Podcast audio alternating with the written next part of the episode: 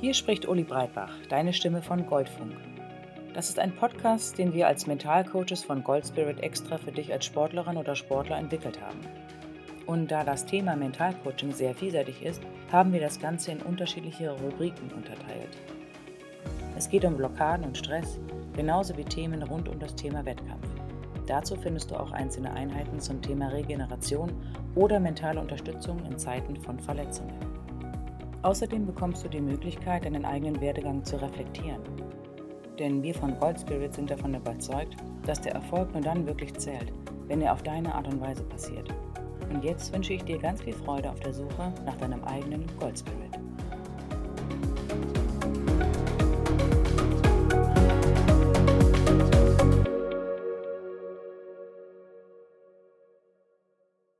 Emotionen. Hallo und herzlich willkommen zur heutigen Trainingseinheit zum Thema Emotionen. Emotionen sind ein wichtiger Teil des menschlichen Lebens. Emotionen verursachen spürbare und medizinisch messbare Resonanzen im Körper, die sich in deinem Herzschlag, deinem Muskeltonus, der Gefäßreaktion, dem Stoffwechsel, deiner Körpertemperatur und sogar an der Größe deiner Pupillen ablesen lassen. Emotionen setzen schneller ein als dein Verstand. Wahrscheinlich kennst du das Gefühl, dass du von deinen Emotionen übermannt wirst. Du brichst nach einem Sieg in Jubelstimme aus oder nach einer bitteren Niederlage auch in Tränen. Du kannst es nicht kontrollieren, es kommt einfach raus. Jeder Reiz, jede Wahrnehmung, die uns erreicht, geht sofort mit einer emotionalen Kodierung einher. Die Emotion setzt blitzschnell ein, noch bevor unser vernünftiges Großhirn etwas dazu sagen kann. Deshalb ist die Selbstkontrolle in sehr gefühlsstarken Momenten ausgesprochen schwierig. Häufig sind wir geneigt, von positiven und negativen Emotionen zu sprechen. Das kann allerdings irreführend sein. Es entsteht der Eindruck, dass es gute und schlechte Emotionen gibt. Aber alle Emotionen sind wichtig und dafür da, uns in Balance zu halten.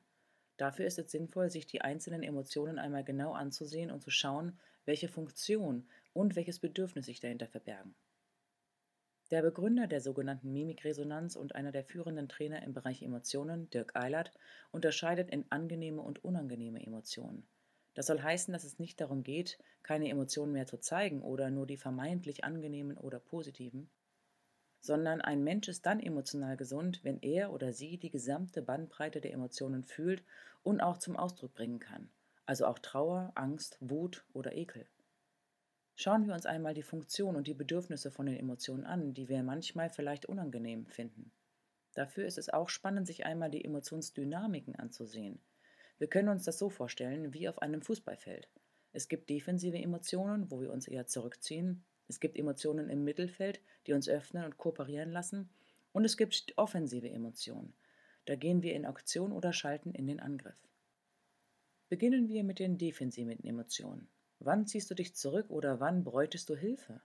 Das sind Emotionen wie Scham, Schuld, Trauer und auch Angst. Es sind Emotionen, bei denen wir sehr in uns gekehrt sind und passiv. Das spiegelt sich auch in einer eher progravitativen Körperhaltung wider, also in hängenden Schultern oder einem hängenden Kopf. Hinter jeder Emotion steckt das Bedürfnis, sich wieder ins Gleichgewicht zu bringen. Bei Trauer ist dir etwas verloren gegangen, um das du trauerst. Die Funktion ist, dass du die Ressourcen wiederbekommst und das Geschehene verarbeiten möchtest. Es ist wie ein leiser Hilferuf. Das Bedürfnis dahinter ist es, den Wert zu erhalten, der dir verloren gegangen ist. Zum Beispiel bei einem tragischen Verlust eines Menschen, dass der Geist und die Werte und die Ideen dieses Menschen weitergetragen werden.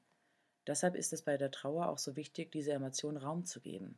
Es geht nicht um Wegmachen, sondern erstmal um das Hinschauen und Erleben. Deshalb hilft es in diesen Momenten auch so sehr zu reden, zu weinen und am besten diese Trauer zu teilen.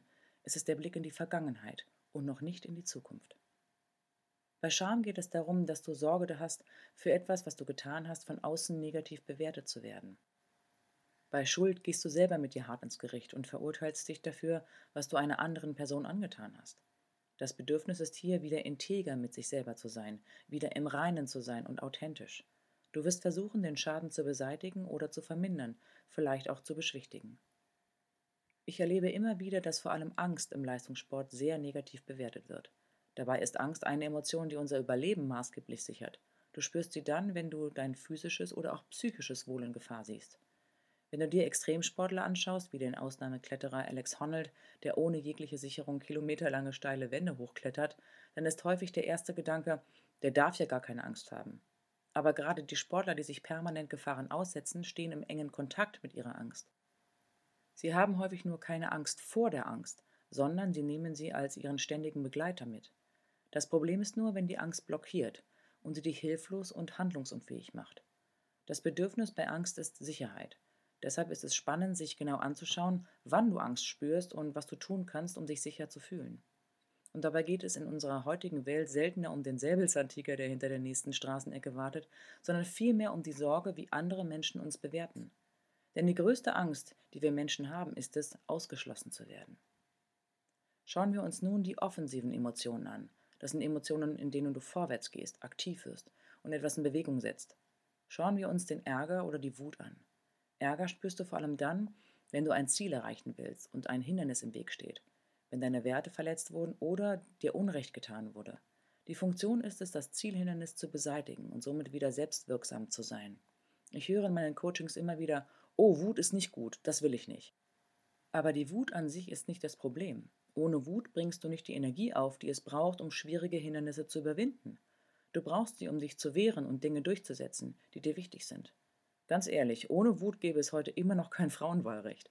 Es geht darum zu erkennen, auf was sich der Ärger richtet und wie du zum Ziel kommst. Zu den offensiven Emotionen gehören auch Verachtung und Ekel. Bei der Verachtung geht es darum, die eigene Überlegenheit zu wahren. Und das Interessante hierbei ist, dass es eine Emotion ist, die sich erst einmal gut anfühlt, vor allem wenn sie gegen andere gerichtet ist.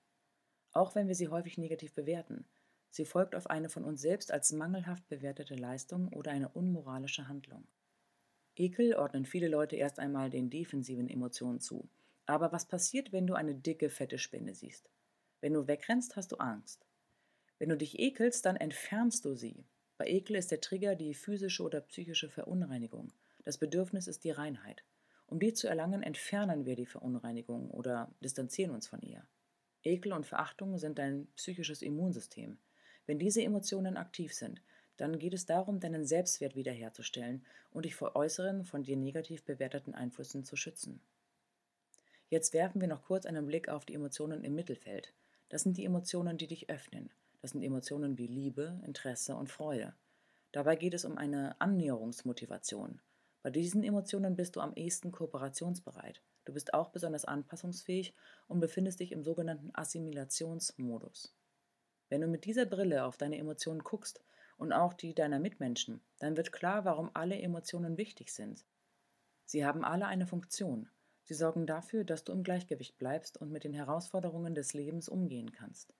Alle zusammen sorgen für deinen Selbstwert, deine Selbstwirksamkeit, deine Sicherheit und Reinheit, deine Authentizität, deine Offenheit, Flexibilität und Anpassungsfähigkeit.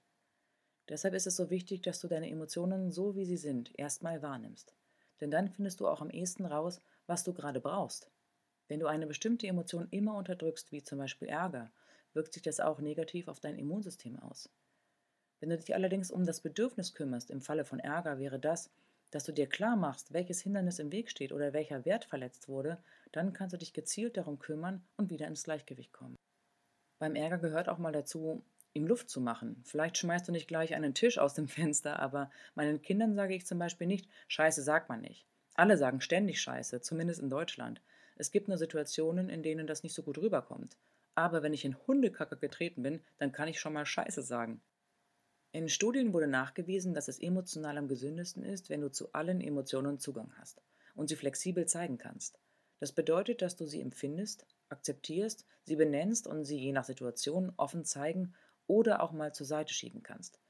Wenn du zum Beispiel mitten in einem wichtigen Spiel bist und der Schiedsrichter pfeift ein Foul gegen dich, das keins war, wirst du wahrscheinlich ziemlich wütend werden. Aber in so einem Fall ist es wahrscheinlich gut, ihm keine reinzuhauen und somit das Hindernis Schiri aus dem Weg zu räumen. Es ist sinnvoller, deine Emotionen zur Seite zu schieben und dich später aber mit dieser Wut zu beschäftigen. Vor allem dann, wenn du merkst, dass es etwas gibt, was dich immer wieder ausflippen lässt. Also es lohnt sich genauer hinzuschauen und hinzuhören. Je besser du dich selber verstehst und annimmst, desto besser kannst du für dich sorgen. Und mit diesem Verständnis verbessert sich auch deine Empathiefähigkeit. Das heißt, du kannst auch deine Mitmenschen besser verstehen und einschätzen. Emotionen, die dauerhaft nicht ausgelebt werden dürfen, können sich auch körperlich bemerkbar machen. Wenn du immer wieder mit den gleichen physischen Problemen zu kämpfen hast, kann es auch daran liegen, dass sich eine Emotion regelmäßig nicht zeigen darf. Diese Emotion sucht sich dann andere Wege, sich bemerkbar zu machen. Der Körper hat nur diese Möglichkeit, mit dir zu kommunizieren. Also höre hin, wenn du vielleicht häufig mit verstopften Nebenhöhlen zu kämpfen hast, mit einem steifen Nacken oder die Hüfte regelmäßig Probleme macht. Dein Körper und deine Seele dankt dir deine konstruktive Aufmerksamkeit, definitiv. Hilfreich ist auch die Emotion so spezifisch zu benennen wie möglich. Auch die Intensität, denn dadurch wird automatisch dein Stresszentrum heruntergefahren. Wenn du in einer Situation, in der du ängstlich bist, auch sagst, ich habe Angst oder wenn es etwas schwächer ist, das macht mir Sorge, dann lindert das umgehend dein Stresslevel. Um ein besseres Gespür dafür zu bekommen, empfehle ich dir einmal aufzuschreiben, was dich immer wieder in Rage versetzt oder was dir genau immer wieder Angst macht. Sind es die Blicke der anderen oder ein grundlegendes Unwohlsein? Dadurch werden dir vielleicht Muster bewusst, die du ganz gezielt angehen kannst. Überlege dir, wie du aktuell mit bestimmten Situationen umgehst. Und dann schreibe auf, wie du gerne mit einer bestimmten Situation umgehen möchtest, einer herausfordernden Situation. Wie sieht es aus, wenn du so bist, wie du sein möchtest? Und dann frage dich, was du dafür genau brauchst. Was muss da sein, dass du genau so sein kannst? Und wenn du das getan hast, dann frage dich, was möglich wird, wenn du diese Fähigkeiten hast. Das ist ein erster Schritt auf dem Weg zum gesunden Umgang mit deinen Emotionen. Wie so vieles im Mentaltraining ist auch dieser Umgang mit den Emotionen trainierbar. Ich lege dir wieder ans Herz, regelmäßig zu meditieren, auf deinen Atem zu achten, deine Gedanken und Gefühle wahrzunehmen und dann ziehen zu lassen. Wenn du wirklich dabei bleibst, dann wirst du auch irgendwann den Unterschied merken und spürbar erleben. Gerade in Momenten von überkochenden Emotionen oder dem Übermanntwerden ist es sehr hilfreich, die Gedanken weg von der Geschichte zu lenken, die zum Beispiel der Trauer oder der Wut zugrunde liegt, und dich wieder auf deinen Körper zu konzentrieren. Wie ist deine Atmung in dem Moment, wie dein Pulsschlag, wie deine Stimme.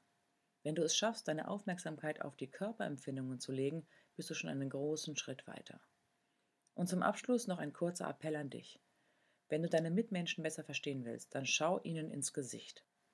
Das mag ein wenig banal klingen, das tun wir ja vermeintlich die ganze Zeit. Aber die Kunst liegt darin, nicht nur hinzusehen, sondern auch wahrzunehmen. Die Mimik ist die Bühne der Emotionen. Hier können wir sehen, wie es unserem Gegenüber geht. Sieh hin und nimm wahr, was du wirklich siehst.